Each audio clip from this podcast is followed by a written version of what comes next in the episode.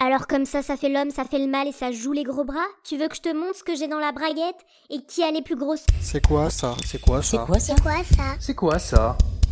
Euh, je sais pas. Euh, Je sais pas. euh, je- Je sais pas. Je sais pas. Jusqu'au XIVe siècle, homme ou femme, tout le monde portait des robes ou des tuniques. Eh ben, ça devait être pratique cette histoire pour pisser debout. Non seulement t'avais le cul à l'air, mais en plus t'avais pas la garantie de pas avoir la petite goutte. Oh, trop dégueu. Plus tard, les hommes troquent la robe contre le pourpoint. Ah, le fameux pourpoint. Au début, il est long, en tout cas suffisamment pour cacher les parties génitales, mais par la suite, il va se raccourcir jusqu'à dévoiler ce qui jusqu'ici était caché. Mais attends, je comprends pas, euh, ils avaient la quéquette à l'air? La quéquette à l'air, non mais t'as quel âge? Non, évidemment que non, c'était une pièce de tissu triangulaire qui s'appelait la braille et qui s'ouvrait et se fermait avec des lanières. Ça permettait de protéger l'engin de monsieur, éviter que ça se promène dans tous les sens, mais le but c'était certainement pas de la cacher. De ne pas la cacher?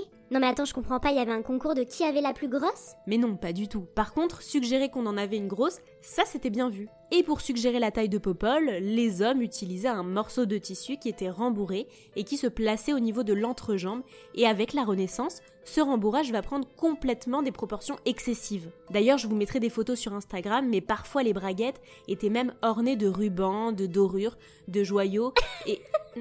Mais pourquoi tu ris? Non mais Julia, euh, les rubans au bout de la tonne, mais ils étaient complètement siphonnés les mecs à l'époque. Bon, on va la laisser se calmer. D'ailleurs, la braguette, c'était même une cachette secrète pour mettre un tas de trucs, comme des mouchoirs, des lettres.